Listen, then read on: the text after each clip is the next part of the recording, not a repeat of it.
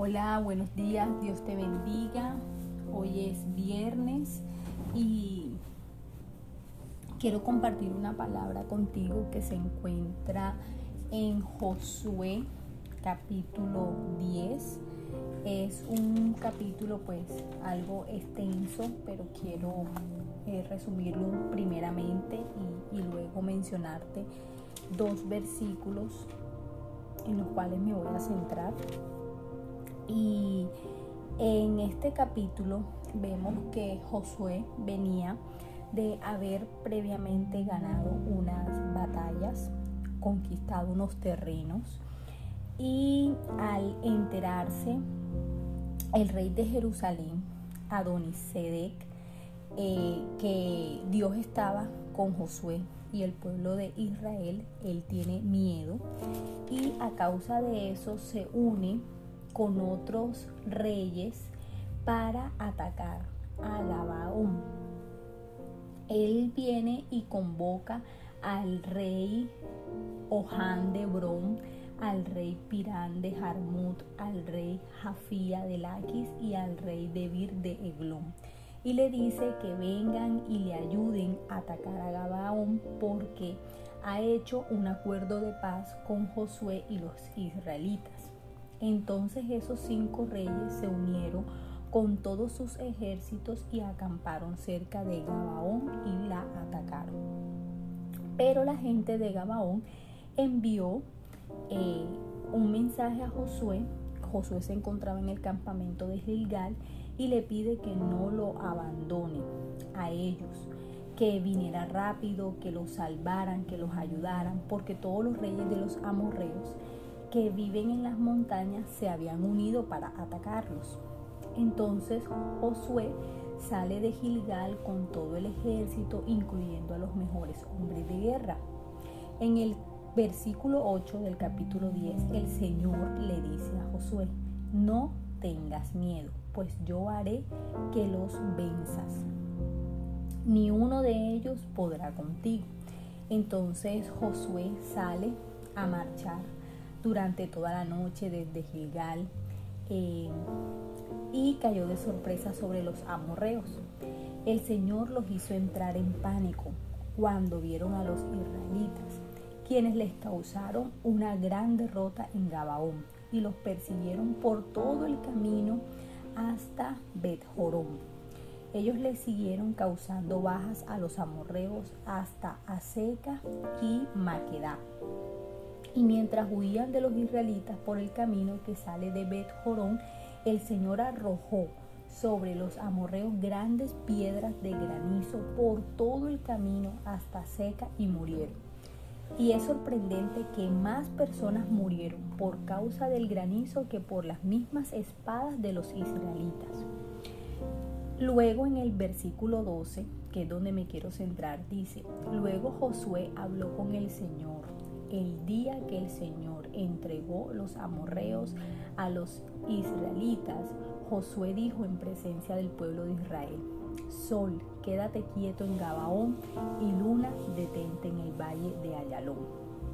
Y el sol se quedó quieto y la luna se detuvo hasta que la nación de Israel se vengó de sus enemigos. ¿No está eso escrito en el libro de Yacer? El sol se detuvo en medio del cielo y se demoró en ocultarse como un día. No ha habido un día como ese, ni antes ni después, en que el Señor escuchó la voz de un hombre, pues el Señor peleó por Israel. Luego de eso entonces Josué y todos los israelitas pues regresaron al campamento de Gilgal. Y los cinco reyes, ellos huyeron y se escondieron en una cueva. Y bueno, más adelante, ya en el versículo 26, Josué los mata, los cuelga en unos maderos, en unos árboles, y ya luego eh, los llevaron para la cueva, los arrojaron en la cueva donde ellos se habían escondido primeramente. Entonces, este es un, es un milagro eh, tremendo que ocurre, es un gran milagro y este milagro es claramente un fruto del gran poder de Dios, pero sobre todo es una respuesta a la oración de Josué, quien había directamente eh, dado una orden al sol y a la luna, y estos obedecieron, por supuesto, al mandato de Dios, es decir, el sol y la luna. Aquí la prolongación del día le permite a Israel vengarse de sus enemigos. Y si llegamos a excluir lo sobrenatural de este relato, solo podríamos eh, decir que el Señor estuvo atento a la voz, al clamor de, su Hijo. El libro de Yacer, quiero eh, profundizar acá un poquito, era un antiguo texto clásico de poesía sobre los héroes y las hazañas de Israel. Y esto también lo vemos pues en, de Samuel 1.18. Pero en estos versículos del 12 al 14 vemos eh, varios aspectos. Uno de ellos es la oración. La oración es esa llave que nosotros tenemos que usar. No es algo eh, si queremos o no, pero es una herramienta que el Señor nos ha dejado a nosotros para comunicarnos con Dios, para pedirle a Dios que, que nos revele sus planes en nuestra vida, para hacer alguna solicitud frente a una situación que estemos viviendo, para pedirle a Dios que nos examine cómo estamos, cómo están siendo nuestras palabras, nuestras opciones.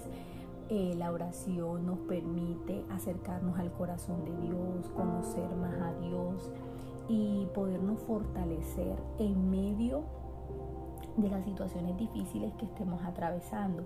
Y vamos a estar fortalecidos por la certeza divina de que vamos a salir victoriosos de la situación que estemos viviendo. Pero si ustedes eh, escucharon bien el, cuando estaba hablándoles sobre esta historia, ellos nunca dejaron de pelear y el Señor no les dio la orden que se quedaran quietos, como en otras ocasiones. Ellos aquí estaban siendo diligentes, fueron diligentes porque eh, acudieron al llamado de Gabaón, duraron toda la noche de donde ellos estaban hasta Gabaón. Eh, cuando llegaron fueron bien equipados, fueron bien armados, estaban con los mejores líderes, los mejores soldados, es decir, que había un plan. Ellos humanamente tenían un plan de lo que iban a hacer, pero Josué había orado. Josué había eh, pedido a Dios eh, dirección, que, le, que, que estuviera con él, que interviniera, que le diera la victoria. Y el Señor le dice, no temas, yo estoy contigo. ¿Verdad? Y eso es algo de lo que nosotros tenemos que tener en cuenta que aun cuando la situación sea difícil, primero que todo no estamos solos y segundo, que eh, nosotros hagamos nuestra parte, seamos diligentes, determinados y que esperemos las respuestas del Señor a nuestras oraciones. Entonces aquí eh, vemos que eh, así debe ser nuestra vida espiritual. Así como nosotros vemos en esta historia cómo actuó Josué, qué hizo antes, durante, después, eh, cómo obedeció las instrucciones del Señor, cómo trabajó con el Señor. El Señor eh, dice la historia y se toma como el detalle de decir que más fueron las personas que murieron por causa de las piedras de granizo que las personas que murieron a espada del pueblo, de los israelitas, de los soldados, pero ellos hicieron lo que debían hacer. Tan pronto como conquistaron a Jericó y Jai, esos cinco reyes amorreos pues atacaron a Gabaón para castigarla y bloquear el avance israelita y de esa manera así actúa Satanás. Él forja armas para luchar contra los que salen a conquistar por Cristo. Entonces nosotros tenemos que tener en cuenta que eh, así como esa batalla fue feroz, fue larga, las batallas que nosotros pasamos a diario muchas veces tienen un tiempo eh, que no son tan cortos, tan breves, pero nosotros tenemos que seguir eh, caminando con el Señor, identificando que Él es el que nos va a dar la victoria, que Él está con nosotros y que Satanás tiene que huir Temeroso de que el sol se pusiera antes de la aniquilación del enemigo, la oración de fe de Josué apeló a la omnipotencia de Dios. ¿Por qué? Porque el sol y la luna eran conocidas como unas deidades, como, como, unos, como los dioses de los amorreos. Y estos ante la orden de Josué se detuvieron, no solo facilitando la victoria de Israel, sino demostrando la ineficacia de los dioses demoníacos de sus oponentes.